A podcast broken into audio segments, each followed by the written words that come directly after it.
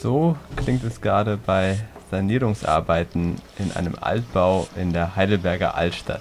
Und äh, ungewöhnlich ist da nicht nur die Musik, sondern auch die Anzahl an Leuten. Das liegt daran, dass es sich um ein selbstverwaltetes Hausprojekt handelt. In Heidelberg.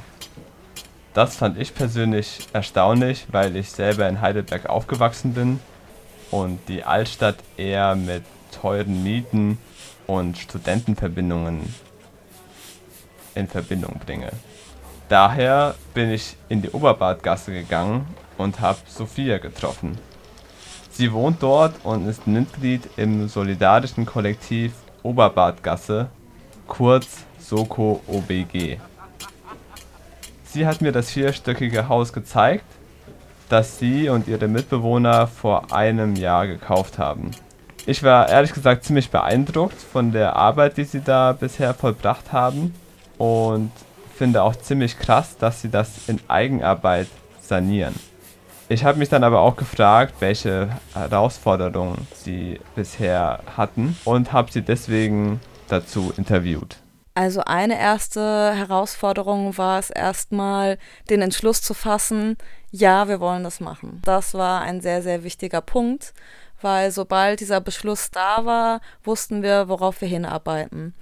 Das heißt, erstmal mussten wir uns informieren, wie funktioniert das? Dann sind wir auf das Mietshäuser-Syndikat gestoßen, was wir vorher ja vom Hörensagen kannten, aber wir haben uns dann ähm, beraten lassen und dann haben wir den Entschluss gefasst, dass wir es wollen.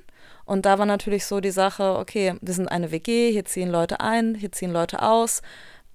Ist die Gruppe konstant genug, um so ein großes Projekt zusammen umzusetzen?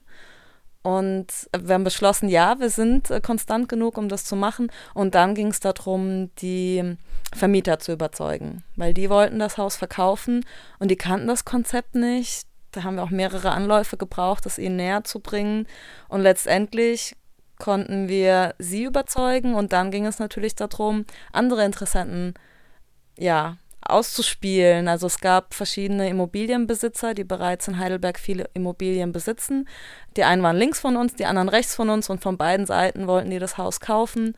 Aber wir haben es hinbekommen, den Zuschlag zu bekommen und haben letztendlich das Haus gekauft. Das war der Prozess des Kaufens. Und damit gingen die richtigen Herausforderungen dann eigentlich los, weil das Haus ist 300 Jahre alt, das Fundament.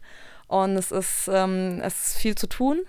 Es ist wirklich, ähm, also es war noch nicht baufällig, man konnte hier leben, aber da wir wollen, dass das Haus in den nächsten Jahrzehnten bewohnbar und auch lebenswert ist, wollten wir das Haus eben sanieren und das machen wir jetzt gerade in Eigenarbeit. Und unsere Finanzierung hat eben vorgesehen, dass wir sehr, sehr vieles, eigentlich das meiste in Eigenarbeit machen, damit wir uns das Haus leisten können.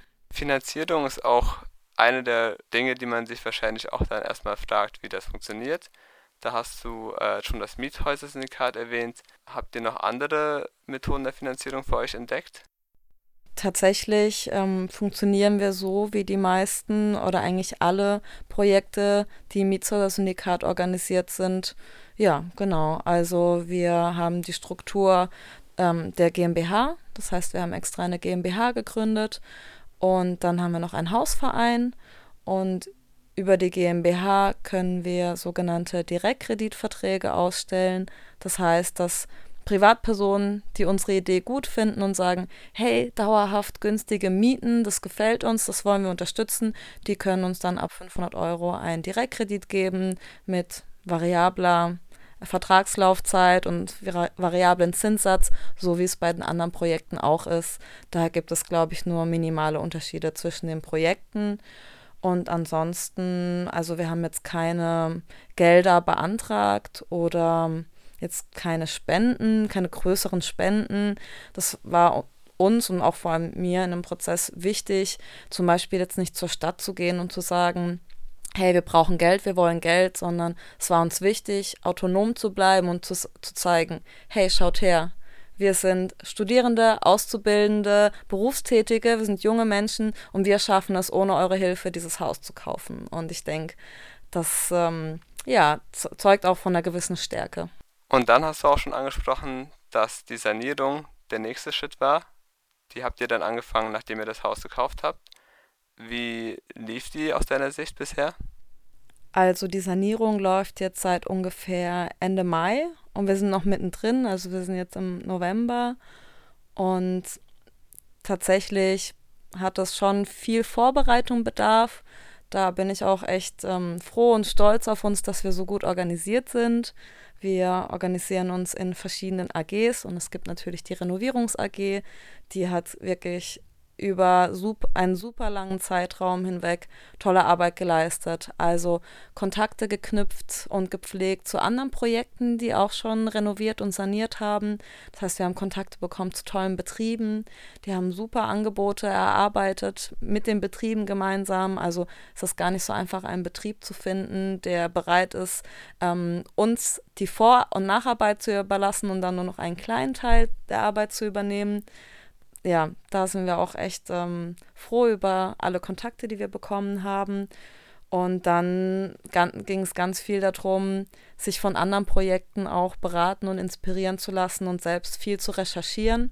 Eine andere Struktur, die sehr hilfreich war, war unser Helfendennetz. Wir haben einen E-Mail-Verteiler, auf den Menschen sich eintragen können, die uns gerne unterstützen wollen, sei es auf der Baustelle oder auch ideell oder eben durch Direktkredite, aber vor allem auf der Baustelle. Und gerade in den Sommermonaten kamen richtig, richtig viele Leute. Also es gab am Anfang der Bauphase, als es noch darum ging, viele Sachen auszuräumen, rauszureißen, Rohre zu flexen, Wände einzureißen, das hat auch schon viele Leute angezogen, die dann Lust hatten mitzumachen und so diese Anfangseuphorie war richtig spürbar.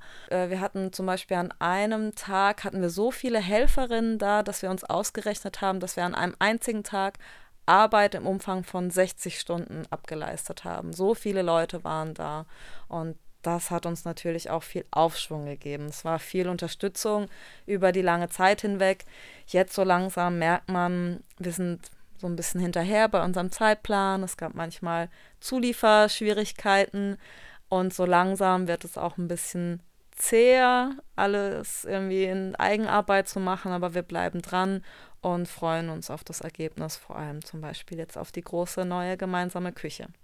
Siehst du da in der Zukunft die Möglichkeit, dass sich so eine Art Entwicklung eines Hausprojekts auch in anderen Orten in Heidelberg, aber auch außerhalb durchsetzen kann? Auf jeden Fall.